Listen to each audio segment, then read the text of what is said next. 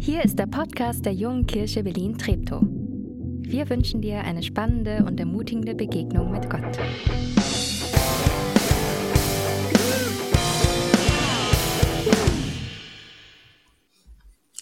Ich darf euch den Text vorlesen, um den es heute geht. Die Engel verkünden die Geburt von Jesus. In der Gegend von Bethlehem waren Hirten draußen auf den Feldern. Sie hielten in der Nacht Wache bei ihrer Herde. Auf einmal trat ein Engel des Herrn zu ihnen, und die Herrlichkeit des Herrn umstrahlte sie. Die Hirten erschraken, und große Furcht erfasste sie. Der Engel sagte zu ihnen, Fürchtet euch nicht, hört doch, ich bringe euch eine gute Nachricht, die dem ganzen Volk große Freude bereiten wird. Denn heute ist in der Stadt Davids für euch der Retter geboren worden. Er ist Christus der Herr. Und dies ist das Zeichen, an dem ihr das alles erkennt. Ihr werdet ein neugeborenes Kind finden. Es ist in Windeln gewickelt und liegt in einer Futterkrippe. Plötzlich war der Engel umgeben vom ganzen himmlischen Heer der Engel. Die lobten Gott und riefen, Gottes Herrlichkeit erfüllt die Himmelshöhe. Sein Frieden kommt auf die Erde zu den Menschen, denen er sich in Liebe zuwendet. Die Engel verließen die Hirten und kehrten in den Himmel zurück. Da sagten die Hirten zueinander, Kommt, wir gehen nach Bethlehem. Wir wollen sehen, was da geschehen ist und was der Herr uns mitgeteilt hat. Die Hirten liefen hin, so schnell sie konnten. Sie fanden Maria und Josef und das neugeborene Kind, das in der Futterkrippe lag. Als sie das sahen, erzählten sie, was ihnen der Engel über dieses Kind gesagt hatte. Alle, die es hörten, staunten über das, was ihnen die Hirten berichteten. Aber Maria merkte sich alle ihre Worte und bewegte sie in ihrem Herzen. Die Hirten kehrten wieder zurück. Sie priesen und lobten Gott für das, was sie gehört und gesehen hatten. Es war alles genau so, wie es ihnen der Engel gesagt hatte.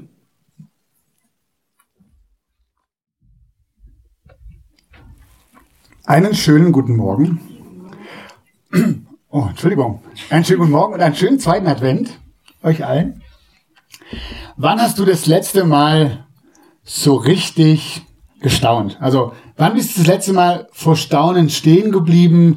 Was überwältigt, erstarrt, die Kinnlade ist runtergeklappt. Was passiert da noch? So alles andere verschwimmt im Hintergrund. Kurzen Moment für, für dich, deine Nachbarin, dein Nachbar, kurz zu erzählen, wann, bist du, wann warst du das letzte Mal so richtig erstaunt? Fällt dir etwas ein? Tauscht euch kurz aus. So richtig gestaunt. Los geht's.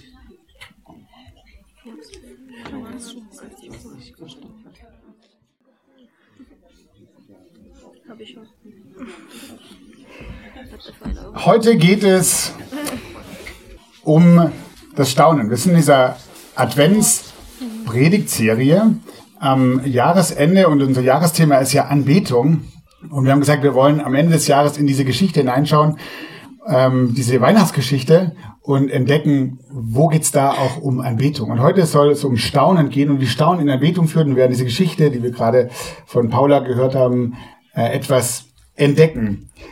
Wenn du eine Geschichte hattest, ähm, gerade eben, die du erzählen konntest oder auch nicht erzählst, aber in deinem Kopf ist, ähm, dann geh doch dann einmal einen ganz kurzen Moment rein. Denk dich da mal rein, wie war das? Ähm, wenn du keine hast, dann denk doch an das letzte Kind, dem du begegnet bist, weil das hat bestimmt gestaunt. Kinder sind Profis im Staunen. Und wir tun gut daran, von ihnen zu lernen. Also denk dich mal einen kurzen Moment rein, ähm, als du gestaunt hast.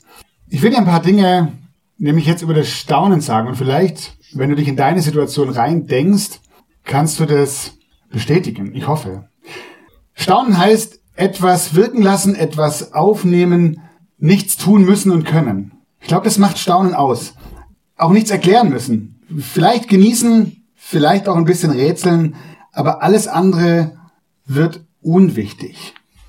Also ich gehe nicht irgendwo hin und sage, oh, heute habe ich richtig Bock zu staunen. Äh, drei, zwei, eins, oh, wow. Nee, Staunen passiert. Das kommt ja über mich.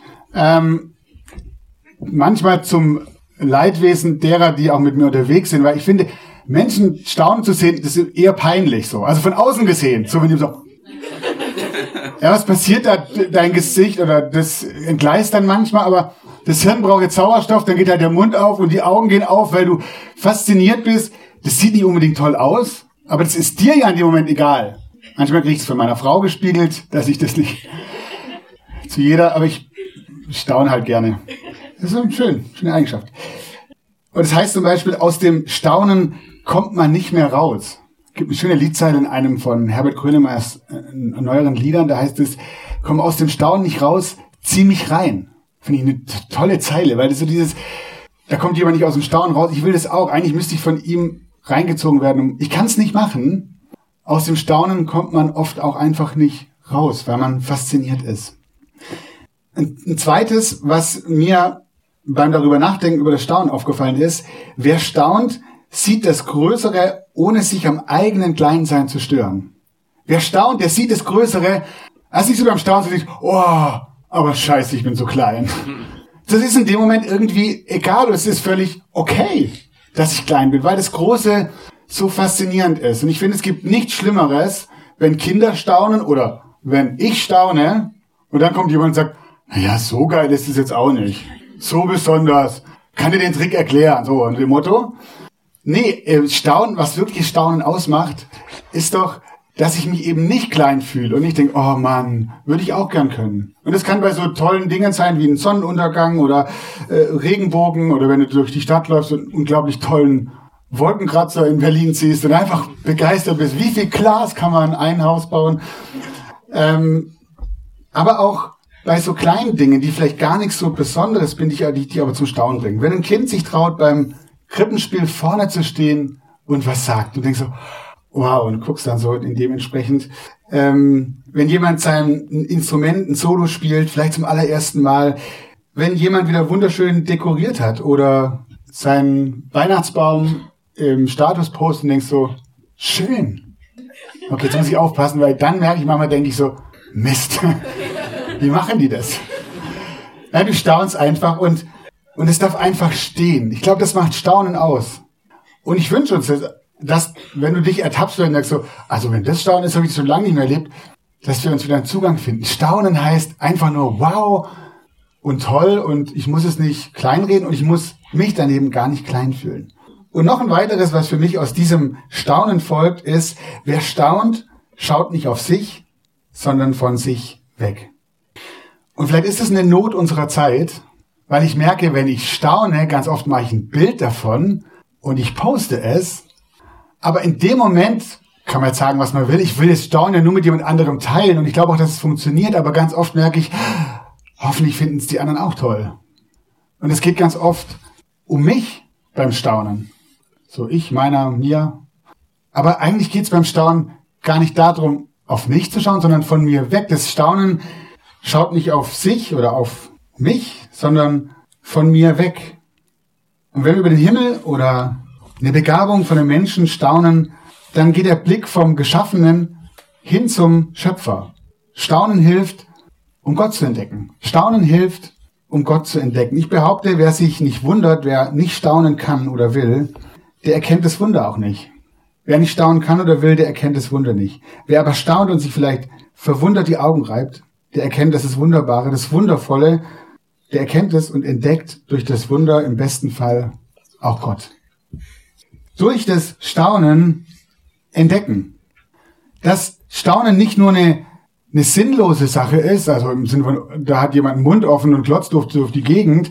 Also ich finde, das alleine ist ja schon was Schönes. Ähm, aber dass oft aus dem Staunen ein Entdecken entsteht, ein Fragen, ein Losgehen. Das ist, was diese Hirten erleben. Am Anfang sind sie durch diesen Engel-Flashmob total irritiert und, und verängstigt. Dann sagen die Jungs und Mädels, keine Angst. Es ist was Tolles passiert. Und dann kommt aus diesem Staunen ein Losgehen, ein Entdecken, ein Mehrwollen. Ich glaube, Staunen ist der Innovationsmotor, den wir brauchen. Wenn du nicht mehr staunen kannst, dann bist du nicht innovativ. Weil Staunen uns losgehen lässt. Ich glaube, Menschen, die forschen, Forscherinnen und Forscher müssen immer auch Staunende sein und bleiben. Der gute Albert Einstein, der schrieb in seinem Buch Die Welt, wie ich sie sehe, mal folgenden Satz. Wer nicht mehr staunen kann, wer nicht mehr die tiefste Verwund Ver Verwunderung empfinden kann, der ist so gut wie tot. der ist eine ausgeblasene Kerze. Dachte, das passt wunderbar zum zweiten Advent. Ja, aber ich glaube, er hat recht. Wer nicht mehr staunen kann, krasse Aussage, ist so gut wie tot. Und ich glaube, es gilt auch oder gerade für den Glauben. Als Glaubende müssen wir Staunende sein. Und gerade wenn ich ähm, Fragen habe, ähm, gerade wenn ich mehr über Gott entdecken will, dann erst recht staunender, staunende zu sein. Wer über Gott nicht mehr staunt, der meint nämlich entweder über Gott zu stehen, dann habe ich ihn kapiert, wenn ich über Gott nicht mehr staunen kann, dann, ja, dann ist er halt kleiner als ich. Oder wenn ich über Gott nicht mehr staunen kann, dann bin ich ihm eigentlich nicht mehr zugewandt. Dann interessiere ich mich gar nicht mehr für ihn. Diese beiden Optionen gibt es eigentlich zwei weiteres, keine weiteren sehe ich. Entweder, wenn du über Gott nicht mehr staunen kannst, ist er zu klein geworden für dich oder du schaust weg. Staunen ist eine Grundhaltung des Glaubens. Und ich glaube, es ist ein grundlegendes Wesenszug von uns Menschen. Und meine Einladung heute Morgen, die ist ganz einfach. Wie kann das praktisch werden? Du sagst, ich habe eigentlich nicht mehr so lange, schon lange nicht mehr gestaunt. Dann geh auf den Weihnachtsmarkt in den kommenden Tagen und nimm meine Kinder mit. Am besten alle drei. Du ist auch mir gefallen. Und da musst du nur hingucken und dann weißt du, wie da was Staunen ist. Halt dein Geldbeutel gut fest. Lass dich nicht überreden. Das kann sonst sehr teuer werden. Du weißt, wovon ich rede. Ähm, wir dürfen, wir dürfen das nicht verlieren. Wir dürfen das Staunen nicht verlieren, weil es der Antrieb ist unseres Glaubens. Und wenn wir heute an der Krippe stehen, so mit den Hirten und auf das, das Baby schauen, das da liegt, dann ist meine Frage, worüber staunst du beim Blick auf dieses Kind? Worüber staunst du beim Blick auf Jesus? Worüber kannst du noch staunen dieses Jahr? Standst du heute, standst du dieses Jahr schon vor dieser Krippe, vor diesem Jesuskind und hat er dich zum Staunen gebracht? Ich staune an der Krippe, wie Jesus Menschen verändern kann. Zwölfeinhalb Jahre Pastor JKB. Und wenn du mich fragen würdest, Nathanael, was bleibt von deiner Zeit hier in der JKB? Dann würde ich sagen, ist es das. Also, oder was, was, was war das Besondere? Was ist das, was dich an Gott fasziniert hat? Dann würde ich sagen, ich staune, wie Jesus Menschen verändern kann, wie er heilen kann. Und damit meine ich nicht nur körperlich heilen, auch das haben wir erlebt, sondern auch wie Gott Menschen, äh, wie Jesus Menschen wieder in Beziehung mit Gott bringt wieder zusammenführt, Beziehungen wieder heil macht, dass Versöhnung möglich ist. Dieses, diese Woche Titelseite, äh, Titelblatt auf der Zeit, ähm, fand ich ja super witzig, als ich aus dem Briefkasten geholt habe. Wie geht Verzeihen? Sogar nach den schlimmsten Verletzungen kann Versöhnung gelingen auf der Weltbühne wie im privaten. Harald irgendwas weiß, wovon er spricht. Äh, das ist Thema, das ist unser Thema, natürlich. Darum geht's. Verzeihen und Versöhnung. Das ist das Thema von Weihnachten. So sehr hat Gott die Welt geliebt, dass er selber Mensch wurde. So sehr liebt Gott mich, dass es seinen Sohn für mich gab. Und das ist, glaube ich, was die staunenden Hirten begriffen haben und was sie jetzt in die Anbetung führt. Die Geburt dieses Kindes geschah für uns. Ey, das hat noch niemand vorher gesagt. Für euch, also die Engel, das war schon, glaube ich, Knaller, dass sie da äh, mit so einem Flashmob-Chor plötzlich auf der, auf, der, auf der Wiese standen oder darüber geschwebt sind. Aber es ging um die Botschaft. Für euch ist heute Retter geboren. Und das Coole ist, wenn es für die Hirten damals gegolten hat, die ja nun wirklich die Letzten in der Gesellschaft waren, dann, dann bist du auch nicht so klein und auch nicht so groß. Dann, dann, dann bin ich gemeint. Er kommt zu mir, er kommt zu uns. Dass da ein Gott ist, der sich überhaupt für mich interessiert. Das, das finde ich schon faszinierend. Das ist ja eigentlich schon zum Staunen. Aber dass er selber noch mir entgegenkommt, in mein Leben hinein, in meinen Alltag, dass er mir begegnet, mir, Nathanael, persönlich und dir. Das ist das Weihnachtswunder. Und die Frage ist, kann ich darüber noch staunen, dass es so ist? Die Hirten stehen direkt vor dem menschgewordenen Gott und es lässt sich staunend anbeten. Vom Staunen ins Anbeten, Staunen wird zur Anbetung, wenn zum Staunen das Lob kommt. Staunen wird zur Anbetung, wenn zum Staunen das Lob kommt wenn man Gott loben kann für das, worüber man staunt, weil du kannst natürlich beim Staunen stehen bleiben und sagen, oh, ist das toll. Oder ähm, wie wir das, glaube ich, in diesem Jahr schon öfter mal betont haben, und ich erinnere mich noch, wie, wie Stefan das im, im Leitungsteam ähm, mal so gesagt hat, was ist, was Staunen für ihn ist. Und ich fand es so ein schönes Bild, wenn, wenn ich über etwas staune und über dem Staunen den Weg zurückverfolge zum Ursprung. Also wenn das, was, was mich staunen lässt, seinen Ursprung in Gott findet, ey, dann, dann geht's ab. Und dann passiert was. Dann fange ich an, nämlich Gott anzubeten und zu loben. Ob ich das mit Liedern mache oder mit Gebeten oder ob ich einfach nur still da sitze und mir die Tränen runterlaufen. Wie auch immer. Anbetung ist vieles, aber wenn zum Staunen das Lob kommt, staunende Anbetung ist keine selbstgemachte Anbetung. Und das ist vielleicht so ein, für mich ein zweiter entscheidender Punkt, wenn es um Staunen und Anbetung geht. Wenn du Gott anbeten möchtest, dann frag nicht, was du dazu tun musst oder wie du dich, wie du dich in Anbetungsstimmung bringst, sondern such dir etwas an Gott, worüber du staunst. Also wenn du hier bist und sagst, ich will auch anbeten, ich will mich irgendwie gut fühlen in der, in der Lobpreiszeit, wir haben auch viel über diese Anbetung gesprochen in den letzten Wochen, dann vielleicht nochmal die Erinnerung. Anbetung ist gar nichts, was du selber machen musst oder wo du dich in Stimmung bringen musst. Du musst dir diese eine Frage stellen, was begeistert mich an Gott gerade? Worüber staune ich? Und das wird dich in Anbetung führen. Und es gibt so viele Dinge, über die uns Gott ins Staunen versetzen kann und Verstaunen, ins Erstaunen versetzen möchte. Und ich finde es schön, dass ähm, Staunen der Anbetung vielleicht auch manchmal mehr und manchmal weniger passiert und einfach passieren darf. Aber was ich brauche, ist vielleicht ein, eine Haltung, die, die offen ist dafür und sagt, Gott, irgendwie, gerade fällt es mir schwer, über dich zu staunen, aber ich will das eigentlich. Schenk mir was, schenk mir einen Blick, ähm, wo mir die Kinnlade runterfällt und, und ich wieder staunen kann. Gib mir irgendwas in dem nächsten Lied oder in dieser Geschichte. Ich will wieder staunen.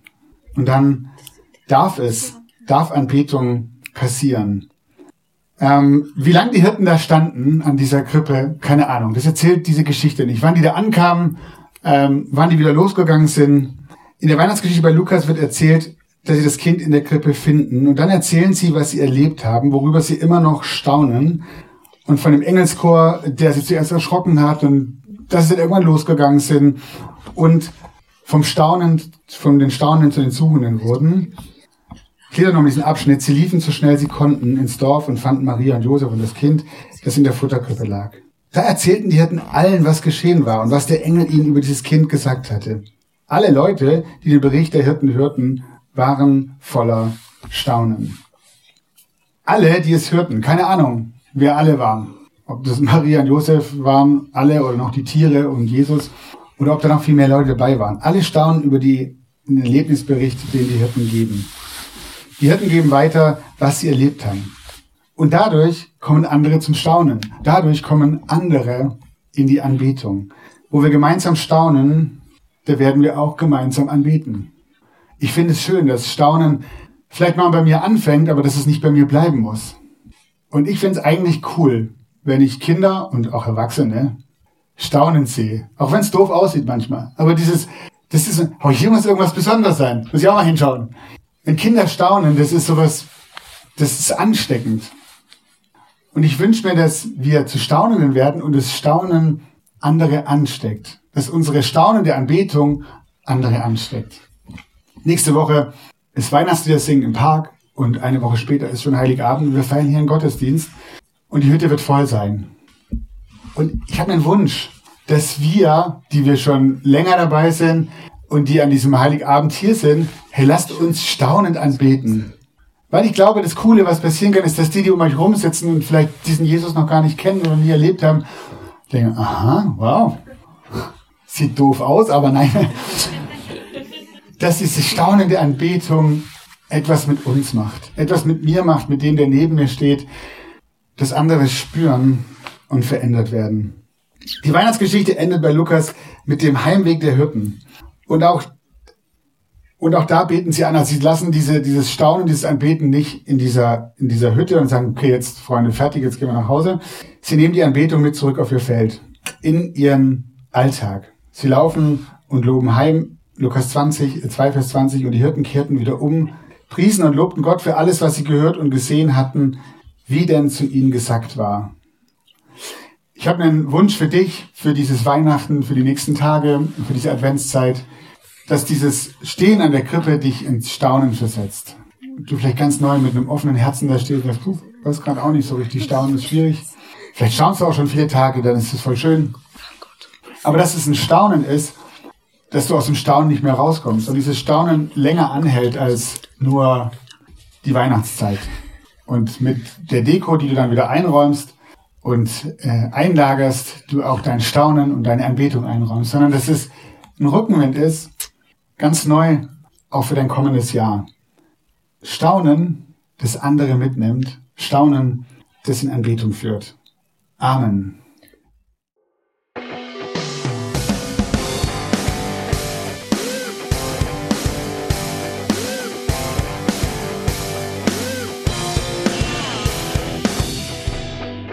Schön, dass du diesmal dabei warst.